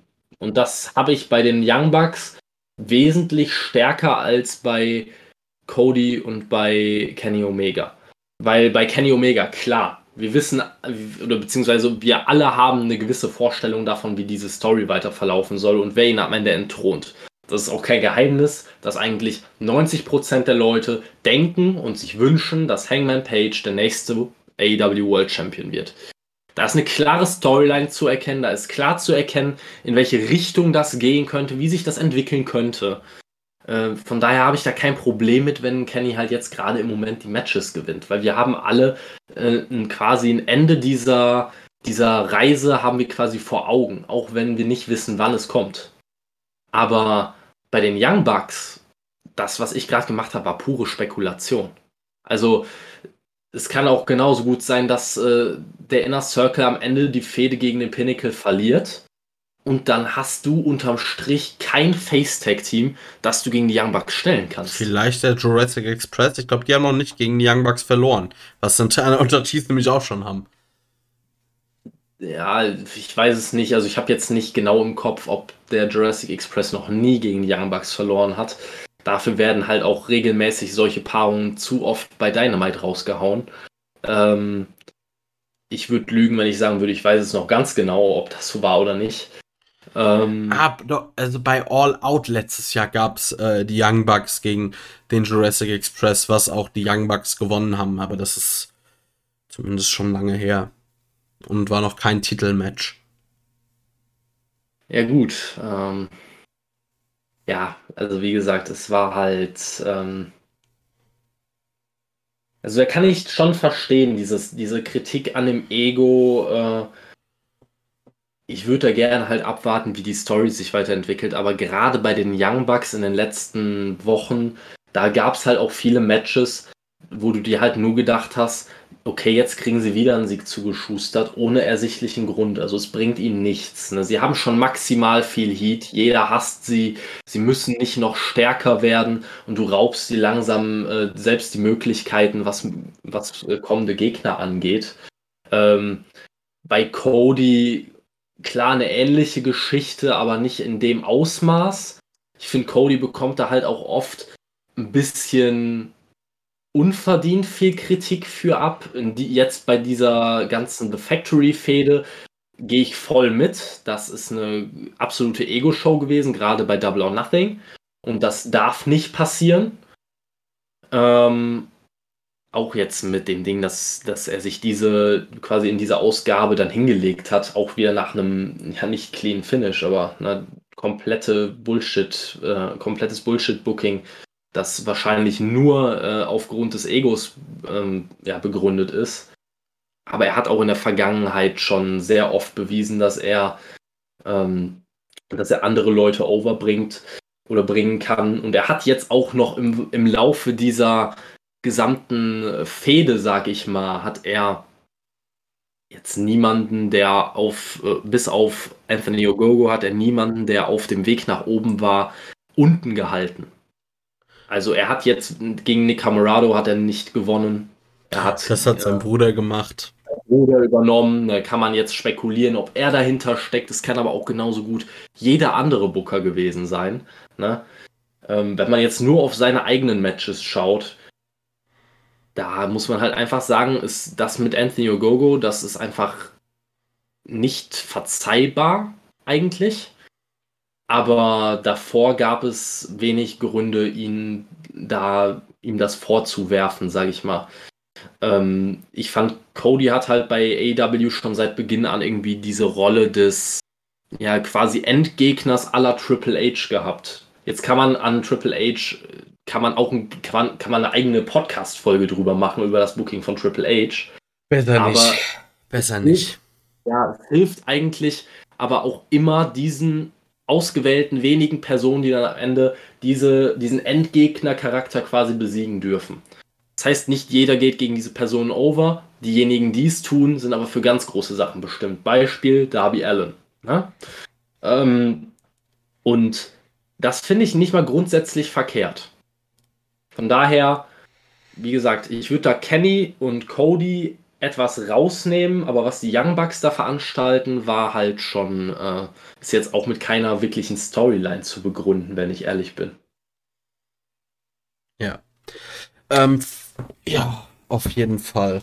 Da vielleicht auch gerade, wenn wir schon nämlich auch bei den Bugs sind, äh, wir hatten es mit Hikaru Shida, bin nur ich der Meinung, oder wie siehst du es, äh, sind die Titelregentschaften bei AEW mittlerweile zu lange? Einige ja. Also ich würde ganz klar sagen, einige Regentschaften sind eindeutig zu lange. Gerade bei den Tag-Team-Titeln, ja klar, man kann sagen, äh, man möchte dadurch ähm, quasi die Relevanz der Tag-Team-Titel zeigen, ne, dass sie nicht so häufig wechseln wie manchen anderer Titel. Problem ist halt einfach nur, dass sich so einige Leute einfach schnell abnutzen. Ne? Und Leute, die gerade heiß sind, wo du wirklich von profitieren könntest, dass sie gerade heiß sind, die werden dadurch einfach unten gehalten, dass man sich denkt, nein, aber die Young Bucks müssen jetzt noch vier Monate Champions sein. Ne? Das, das ist einfach warum gibt man denn nicht einfach mal die Titel an den Jurassic Express? Der Jungle Boy ist over und der kann das ganze Stable quasi als, oder besser gesagt alle bis auf Marco Stunt, äh, auch alleine tragen. Ne? Also deswegen, ich verstehe es nicht, warum man sowas nicht einfach mal ausprobiert, weil es wäre ein super Testlauf nach dem äh, World Title Match ähm, auch noch zusätzlich, um zu schauen, wie der Jungle Boy als Champion angenommen wird. Definitiv. Ähm, ich sehe es ähnlich. Also ich finde auch, also gerade die Tag-Team-Titel, also beim TNT Championship, da hat man es, finde ich, gut gemacht bisher. Also gerade als man so vielleicht auch ein bisschen Darby überdrüssig wurde, hat man da den Wechsel vollzogen. Genauso damals mit Cody und Brody Lee diesen Wechsel zurück, das hatte ja, ich sag mal, ich glaube, das war weniger eine Booking-Entscheidung, als dass es eine Entscheidung äh, war, die aus dem oder aus gesundheitlichen Gründen getroffen wurde. Ähm, ja, bei der, beim Frauentitel hatten wir das selber, also die Regentschaft von Hikaru Shida war viel zu lang. Beim Männertitel kann man das bisher, finde ich, äh, ja, den Vorwurf nicht machen. Da waren die Regentschaften eigentlich oft von der Länge her gut. Also sei es die von Moxley und auch die von Jericho bei Omega, da muss man jetzt gucken. Ich glaube, wenn er bei All Out seinen Titel verliert, sei ich äh, fein oder bin ich fein mit. Wenn er ihn aber jetzt dann darüber hinaus trägt, würde ich glaube ich auch sagen, das ist zu lange. Aber das werden wir dann sehen. Ja, ich glaube, man orientiert sich halt gerade bei den großen Titeln ein bisschen, sag ich mal, an New Japan Pro Wrestling, ähm, weil man da einfach, ja, man möchte Prestige schaffen, dadurch, dass die Champions oder dass die Titel nicht oft wechseln. Ne? Und das hat man bei der WWE im Gegenzug in der Vergangenheit auch schon mal, also klar gab es auch lange Regentschaften, also jetzt beispielsweise auch die von CM Punk damals, ne, die auch gut war. Auch Drew McIntyre, der eigentlich eine lange Regentschaft hatte. Ja, ja, auch das. Ne, also die gibt es bei der WWE und gab es auch schon immer, aber es gab halt auch immer wieder Phasen, wo der Titel zur heißen Kartoffel geworden ist. Und da muss man halt echt aufpassen, dass äh, das bei AEW nicht auch irgendwann passiert. Ich finde es in Ordnung, wenn jetzt Kenny den Titel bei, wie du sagst, bei All Out den Titel verliert, vielleicht äh, dann halt direkt der Hangman äh, World Champion wird und dann kann man irgendwie so eine, weiß ich nicht, vielleicht eine dramatische Story aufbauen, dass der Hangman den Titel dann nach nicht allzu langer Zeit doch nochmal an Kenny verliert und um dann nochmal quasi irgendwann einen Titel Rematch aufzubauen. Wäre alles eine Möglichkeit. Ähm, man muss da irgendwie ein bisschen mehr Dynamik reinbekommen. Es, wird, es nutzt sich vieles ab. Also ja. muss man echt sagen ist vielleicht auch wirklich der Punkt, eine lange Regentschaft ist auch eigentlich ja nur dann viel wert, wenn es auch einfach mal kurze Regentschaften gibt. Ja, genau. Also, weil tatsächlich der letzte so richtig große Schocker mit einem Titel, wo es nicht vorhersehbar war, oder nicht in der Form, war, als Cody den TNT-Titel gegen äh, Brody Lee verloren hat. Aber sonst natürlich darf oder sollte ein World Title geschehen auch ein bisschen vorhersehbar sein, dass man es einfach auch vielleicht mal Matches gibt, wo man sagt, ja, da passiert jetzt nichts. Aber äh, es muss doch auch mal irgendwie ein bisschen Dynamik da reinkommen. Sonst, also weil ein Wrestling-Match oder eine komplette ähm, besten Pay-Per-View-Card, wo du jedes Match vorhersagen kannst, äh, und wirklich safe vorhersehen kannst, ist halt irgendwie auch auf Dauer langweilig. Keine Frage. Wie gesagt, hundertprozentige Zustimmung. Man wird sehen, wie es sich über die, äh, ja, ich sag mal, über das, über das restliche Jahr 2021, wie es sich dann noch verhalten wird äh, mit Titelwechseln. Ich glaube ehrlich gesagt nicht, dass AEW da groß von ihrer, ja, von ihrem Weg abweichen wird. Von daher ist schauen. Ja, damit kann man aber auch vielleicht jetzt so ein bisschen die Brücke schlagen, also zum Beispiel jetzt mit Andrade ähm, und auch anderen Leuten, die schon, sagen wir mal, Richtung Main Event drängen. Ich glaube, je höher oder je voller so ein bisschen diese ganze, ähm, ja, das ganze Main Event geschehen ist, umso regelmäßiger müssen dann vielleicht auch mal Titelwechsel äh, passieren, weil du einfach ja genug Leute hast, die auch einfach ein World Title verdienen und auch eine Regentschaft verdienen. Dass du da vielleicht so ein bisschen äh, ja, Spannung reinkriegst, weil man könnte jetzt sagen, so eigentlich die obligatorischen zwei nächsten World Champions sind eigentlich, über den Hangman reden wir immer und es würde mich nicht überraschen, wenn der Hangman zum Beispiel von MJF entthront wird. Aber wenn wir da in normalen, äh, ich sag mal, Titelregentschaften sind, dann reden wir da irgendwann über das Jahr eher 20, so irgendwann, keine Ahnung, 2023 so gefühlt. Ich glaube, dass das auf Dauer zu langfristig ist. Man sollte den Titel nicht zu heißen Kartoffeln machen. Aber ich würde behaupten, je nachdem, wie eine Regentschaft ist, würde auch es nicht den Titel komplett entwerten, wenn jemand, ich sag mal, den bei äh, zum Beispiel Double or Nothing jetzt gewonnen hätte und bei All Out auch wieder verliert, wenn er zwischenzeitlich vielleicht ein paar gute Verteidigungen hatte. Ja, nee, das, was kann man auf jeden Fall machen. Das darf halt nicht zur Regel werden. Also, ähm, es, man muss immer ein gut, eine gute Balance finden. Ähm, ja, mit Kenny äh, ist man jetzt halt gerade an einem, an einem entscheidenden Punkt. Wenn man ihm jetzt halt den Titel wirklich noch, sag ich mal, drei bis vier Monate länger gibt, dann sind wir halt an einem Punkt, wo ich sage, zu lange. Ja. Es ist vor allem ja auch ein Punkt, wie oft der Titel verteidigt wird. Weil, also mein Problem mit der Regentschaft von Kenny ist eher auch so ein bisschen, dass er den Titel nicht so regelmäßig verteidigt und mir irgendwie, also ich mich immer frage, ja, wo ist denn äh, The Best Bout Machine? Wo ist, äh, ist das denn? Also, weil, ja, da sind natürlich gute Matches dabei, aber ich finde, es ist noch nicht so dieser Kenny Omega Knaller dabei. Und wenn, oder wenn ein Match dazu das Potenzial hat, wird es halt irgendwie durchs Finish versaut. So, du hättest ja von mir aus auch bei ähm, hier Double or Nothing wäre es auch in Ordnung gewesen, wenn Kenny Omega das Ding clean gegen zum Beispiel Orange Cassidy durchgebracht hätte. Dann wäre das Match auch in meiner Bewertung noch sehr viel höher angesiedelt gewesen. Ja, ich glaube einfach, das Gimmick killt in der, sich, in der Hinsicht ein bisschen, was Kenny Omega früher ausgemacht hat. Ähm, kann man jetzt äh, kritisieren, kann man mögen.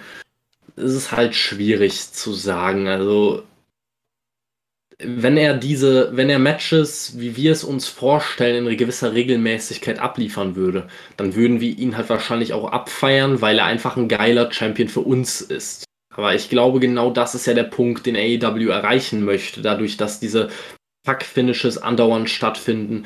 Sie möchten einfach diesen Wahnsinnspop haben, wenn irgendwann jemand den, äh, den äh, wenn irgendwann jemand Kenny entthront, ähm, quasi ja eine Art Erlösung von diesem ja, Papier-Champion, den man da Stand jetzt hat. Ja, das klar. möchte man halt, das möchte man definitiv erreichen und man kann da auch noch eine weitere Storyline erzählen mit Charakterentwicklung von Kenny Omega, wie er sich dann vielleicht zurückentwickelt zur Best Bout Machine quasi. Ähm, aber ich glaube, wir haben da auch jetzt an der Stelle genug drüber geredet, weil wir driften jetzt halt wieder ins Fantasy Booking ab und äh, ja, wie gesagt, längere Regentschaften schön und gut, bisschen mehr Dynamik reinbringen hier und da, gerade bei den Tag Team Titeln. Ansonsten habe ich da eigentlich auch wenig zu kritisieren oder wenig zu nörgeln, sag ich ja. mal. Aber wenn wir jetzt gerade eh schon, ich sag mal, den Giftschrank aufgemacht haben und angefangen haben mit Fantasy Booking, ähm, es werden sich vielleicht eh schon welche wundern, warum reden die nicht über die Entlassungen bei der WWE. Das kommt noch, wird ziemlich sicher im Community Podcast kommen. Äh, wir wollen jetzt auch schon mal so grob drüber sprechen, also um die gesamten Umstände, was das bedeuten kann und so weiter. Da werden wir noch drüber sprechen. Wir wollen uns jetzt einfach nur mal die Wrestler anschauen, die gehen mussten und einfach mal gucken, wo wir und ob wir sie vielleicht auch irgendwo anders sehen. Das ist dann vielleicht jetzt auch weniger realistisch als einfach so ein bisschen Wunschvorstellung. Also entlassen wurden Braun Strowman, äh, bei der WWE Alistair Black. Äh, ich werde mir aber jetzt wieder angewöhnen, ihn Tommy N zu nennen. Ruby Riot. Mh, mm, Buddy Murphy. Ach, wie, noch eine Dame, deren Name mir gerade entfallen ist, den ich mir. Santana Garrett. Santana Garrett. Habe ich sonst noch jemanden vergessen? Ja, Lana. ja, gut, Lana. Äh, Lana möchte ich äh, einfach nur auf TikTok sehen. So, da, oder sie mir nicht ansehen, aber da darf sie gerne sein und auf Instagram und Social Media soll sie alles machen. Ich halte sie einfach, ich, vielleicht als Managerin, das kann ich mir vielleicht noch antun, aber ich möchte sie eigentlich nicht, also im Ring möchte ich sie nicht mehr sehen. Das ist auch einfach, das, das ist nicht ihr Ding, das merkt man einfach. Ich möchte sie gar nicht sehen, sage ich unterm Strich. Ich möchte sie auch nicht als Managerin sehen. Das liegt nicht daran, dass ich sie als Managerin nicht irgendwie akzeptabel finde. Ich sehe nur einfach nicht den großen Mehrwert und ich finde, AEW sollte halt schon ein bisschen was dafür tun, um sich von der WWE zu distanzieren, um nicht alles so quasi zu copy-pasten. Äh, das tun sie ja eigentlich auch nicht. Deswegen hoffe ich einfach, dass man Lana hier einfach ihr Ding machen lässt. Vielleicht nimmt sie, kriegt sie ein paar Model-Jobs oder so, äh, aber braucht man brauche ich einfach bei AEW nicht. Weder als äh, Wrestlerin noch als Managerin. Ja, ich brauche sie aber, also tatsächlich sehe ich sie aber auch gerade vom In-Ring-Work her, hilft sie keiner Promotion. Ja, das sowieso nicht. Also für mich ist ganz klar, ähm, wenn sie nicht bei AEW unterkommt, sehe ich nicht, welche Promotion sie nehmen soll. Ich glaube nicht, dass Impact Wrestling ein Interesse daran hat, Lana zu verpflichten. Nee. Ähm, ja.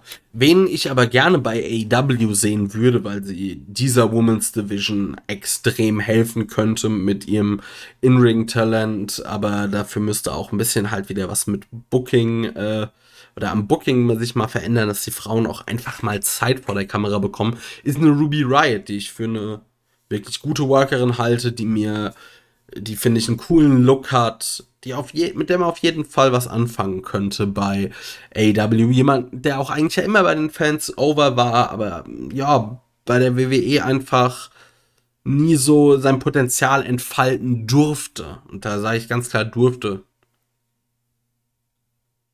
Ja, kann ich nur unterschreiben. Ruby Riot wäre eine Riesenverstärkung für die Women's Division. Äh, auch eine Santana Garrett. Ich habe nicht besonders viel von ihr gesehen, wenn ich ehrlich bin. Aber das, was ich gesehen habe, sah auch gut genug aus, um der AW Women's Division helfen zu können. Zumindest in der Breite auch. Ähm, von daher gerne her damit. Ähm, ist jetzt beid, sind jetzt beides keine Personalien, die mich irgendwie in absolute Ekstase versetzen würden, wenn sie bei AEW unterschreiben.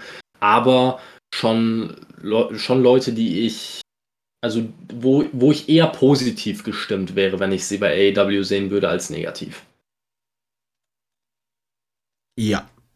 Ähm, dann gehen wir, denke ich mal, zu den Männern.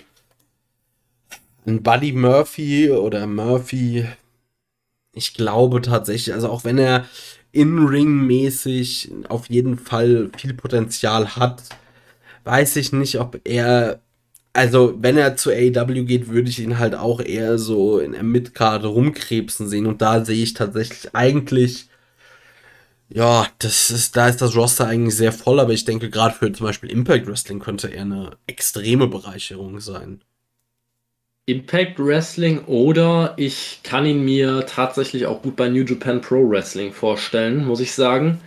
Ähm, einfach vom In-Ring-Stil her kann ich mir vorstellen, dass das echt gut funktionieren kann. Natürlich würde er da jetzt nicht auf Anhieb der gefeierte Main-Eventer werden, das kann man sich aus, aus, dem, aus dem Kopf schlagen, aber ähm, ich glaube, das kann insgesamt gut funktionieren, das kann gut zusammenpassen. Ähm, und ja, einfach mal abwarten. Ich sehe ihn eher weniger bei AEW, wenn ich ehrlich bin. Übrigens zu Santana Garrett noch, da glaube ich auch eher weniger, dass sie zu AEW kommt. Ich denke, so, das wäre zum Beispiel jemand, äh, die wäre eher ein Kandidat für Impact Wrestling. Aber ja. Ja. Dann Braun Strowman. Da hat man, also das ist jetzt hier wirklich reines Fantasy-Booking wo wir ihn uns wünschen würden. Boah, ich. Also, klar könnte er bei AEW ein Riesenstar sein. Ich könnte mir aber auch vorstellen, dass es überhaupt nicht passt, weil sein Wrestling-Stil so ganz und gar nicht eigentlich zu dem passt, was so AEW ausmacht. Und ich mir da, oh, ich da durchaus Probleme sehe. Also, ich weiß nicht, ob das so ideal für ihn wäre. Ich glaube grundsätzlich, dass, äh, dass man mit gutem Booking um ihn wirklich einen großen Hype generieren könnte. Gerade auch, weil er einfach einer der bekanntesten Namen der letzten Jahre bei der WWE einfach ist. Einer der größeren Namen, definitiv. Ehemaliger äh, World Champion, also für mich ist das ein No-Brainer. Da muss man sich an, anstelle von AEW definitiv drum kümmern. Ob das jetzt der perfekte Fit ist, ich denke nicht. Aber äh, den gibt es auch meiner Meinung nach für ihn außerhalb der WWE einfach nicht. Und ich sehe aber nicht, dass er seine Karriere jetzt beendet, weil es wurde jetzt schon mehrfach äh, von einigen Leuten angesprochen, dass er mal in einem Interview gesagt haben soll, dass er sein Leben lang nur für die WWE antreten möchte. Ob er jetzt sein Wort hält, nachdem er jetzt quasi in seinen Mit-30ern oder so äh, entlassen wird, ähm, wird man sehen. Aber ich, ähm, ich persönlich glaube, dass AEW da mehr von Braun Strowman ähm, oder Adam Scher ähm, profitieren kann, als äh, dass es irgendein Problem oder irgendeine Problematik äh, mit sich bringen könnte. Ja, klar, man kann ihn ja also man, man muss ja auch mal schauen, vielleicht, ähm, also klar, dass er jetzt kein Big Man wie Lance Archer wird, der wirklich durch die Luft segeln kann. Darüber müssen wir nicht reden, aber äh, je nachdem, vielleicht, wenn er mal mehr Freiheiten bekommt, kann das auch wirklich gut funktionieren. Muss man einfach schauen. Äh, und jetzt der letzte Name, Tommy End, Alistair Black, wie man ihn nennen will. Und also da muss ich sagen, das ist, der Mann ist wie gemalt für AEW. Also er ist gerade so was vielleicht bei äh, WWE auch ein paar Dezi Defizite sein könnten, nämlich seine Größe und äh, sein Gewicht, die würden halt rausfallen, weil mit 1,80 äh, ist er bei AEW auf jeden Fall nicht äh, in der, ich sag mal, kleinen Hälfte des Rosters und äh, bei AEW wäre auch nicht mehr so ein ganz, ich sag, nenne es mal, äh, so ein ganz schmaler. Da gibt es, ich sag mal, Leute, die noch weitaus äh, kleiner und äh, zierlicher sind. Da, und mit seiner Ausstrahlung, seinem Charisma und dem, was er im Ring äh, zu leisten imstande ist, finde ich, wäre er ein perfekter Fit für AEW und müsste da auch meiner Meinung nach relativ schnell sehr weit oben in der Card ankommen. Vielleicht bin ich da jetzt auch ein bisschen Fanboy-mäßig, aber ich halte ihn halt für einen wirklich einen Wrestler, der dessen Potenzial so hoch liegt, dass bei der WWE, also zumindest im Hauptkader, komplett verschenkt wurde. Aber bei AEW, das ist eigentlich ist das ein Match made in heaven. Ja, also kann ich ihm zustimmen. Ich bin jetzt nicht der Alistair Black Fanboy. Ich finde ihn trotzdem, ich bin, ich mag ihn trotzdem, muss ich sagen. Und ich muss auch sagen, dass ich mir das perfekt vorstellen kann und dass das mit Sicherheit super funktionieren würde. Bin ich mir nahezu 100% sicher. Ähm, man muss sich auch nur anschauen, wie das mit Alistair Black damals bei NXT funktioniert hat.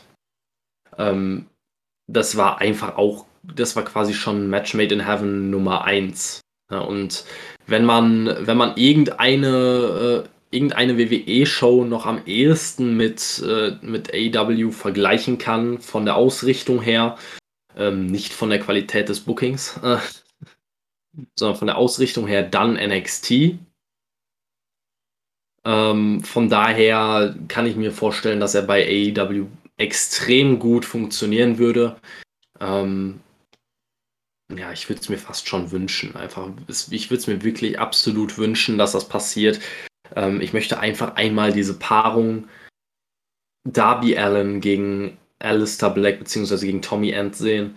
Ähm, wobei ich auch noch nicht sicher bin, ob dieser, Na ob dieser äh, Ringname Tommy End wirklich so passend ist. Ist jetzt nicht so mein Fall, was den Namen angeht, aber war halt sein Indie-Name. Ähm, aber definitiv für mich aus dieser Liste der Name, um den man sich kümmern muss. Die anderen sind äh, Leute, die man holen kann. Ich sage auch gerade, ein Braun Strowman würde sehr großen Name Value bringen und äh, Ruby Riot wäre ein großer Segen für die Women's Division, aber Alistair Black passt wie die Faust aufs Auge zu AEW.